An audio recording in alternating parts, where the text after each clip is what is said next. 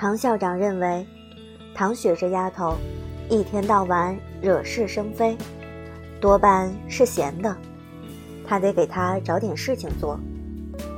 课业辅导班之类的暂时不用，他自己就能给孩子补习，练点活动筋骨的项目吧，比如跳舞、游泳、跆拳道。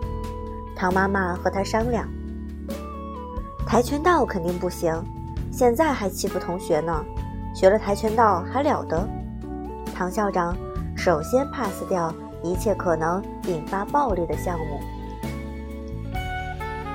唐校长放学后在校门口兜了一圈，收到宣传单若干，经过层层筛选，并参考唐雪本人的意见。他们暂时敲定了滑冰。于是这天，唐雪放了学就不能直接回家了，跟着爸爸站在校门口等公交车。刚放学的校门口有点乱，熙熙攘攘的像菜市场，人车拥堵不说，还有推着小车卖零食的。唐雪背着小书包东张西望。突然朝着某一处喊道：“吕宇冰！”吕宇冰的妈妈看到是唐雪，领着李宇冰笑呵呵地走过来。唐雪就住在家属楼，李妈妈是知道的。这会儿看到他们等公交车，就知道不是回家，于是问道：“这是干什么去？”我给他报了个班，什么班呀？滑冰的。怎么样呀？还没去呢。今天第一堂课试滑，你要不要带李宇冰看看？试滑不收费的。李妈妈觉得挺新鲜，低头看向儿子，问道：“要不要去看看？”李宇冰果断摇头。李妈妈连哄带劝，终于劝到儿子勉为其难地点了点头。李妈妈不给他后悔的时间，开开心心的。将他拖上车，唐雪和爸爸也有幸搭上了顺风车。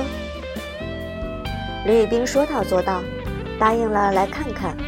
来了之后，就真的只是看看。他端端正正地坐在室内滑冰场旁边的塑料排椅上，那派头像个视察工作的领导。教练把装备拿到他面前，邀请他试试，他只有摇头。李妈妈有些头痛，她最讨厌的就是运动。哎，我们家这个孩子，人小主意大，我这当妈的都劝不动他。唐雪换好了冰鞋和护具，跟着爸爸走上冰场。是的，没错，校长大人也是会滑冰的。然后，爸爸把他丢给教练，自己一个人去玩了。任何一个小朋友初学滑冰。都是从摔跤开始的。唐雪在教练的指导下，几乎还没挪地方呢，就咚的一下摔倒在冰面上。场外的李宇冰抿嘴笑，唐雪没哭，站起来继续滑。过不久又摔了一跤，咚！李宇冰笑得眼睛都亮了。然后就是唐雪不停的摔，李宇冰不停的笑，后来还忍不住鼓掌了。黎妈妈额角滴汗，恨铁不成钢的推了一下他的脑袋：“你个傻小子，不给人家加油就算了，哪有鼓掌的？”不管怎么说，吕冰对滑冰这项运动的好感度蹭蹭蹭暴涨，以至于他都愿意亲自尝试了一下。吕冰换上装备进场，然后毫无意外，第一步也是摔跤。唐雪。哈哈哈哈哈！假如没有唐雪在旁边幸灾乐祸，他可能摔一两跤，觉得不好玩也就放弃了。可偏偏有这样一个讨厌的家伙聒噪着，他有些负气了，摔倒就爬起来继续，一边总结经验，一边按照教练讲授的去做。这样过了不一会儿，竟然不再摔跤了。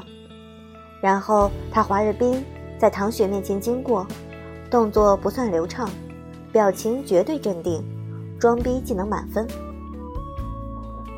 咦？唐雪有些惊奇。刘宇斌背着手，留给唐雪一个高深莫测的背影。你是怎么做到的呀？唐雪追上去，一着急，咚的一下又摔了。他忍不住哎呦一声。刘宇斌一边滑一边笑，又不敢笑得太明显，便只是浅浅的牵着嘴角。总之，他的快乐就是建立在他的痛苦之上。唐校长滑着冰经过教练身边，听到教练在感叹：“悟性不错。”唐校长挺开心的。你说我们家丫头？不是，我说那个小男孩儿。教练抬了抬下巴，看着李宇冰的背影。那我们家的呢？唐校长不甘心地追问。教练想了一下，尽量的寻找了一些优点：皮实，嗯，金摔。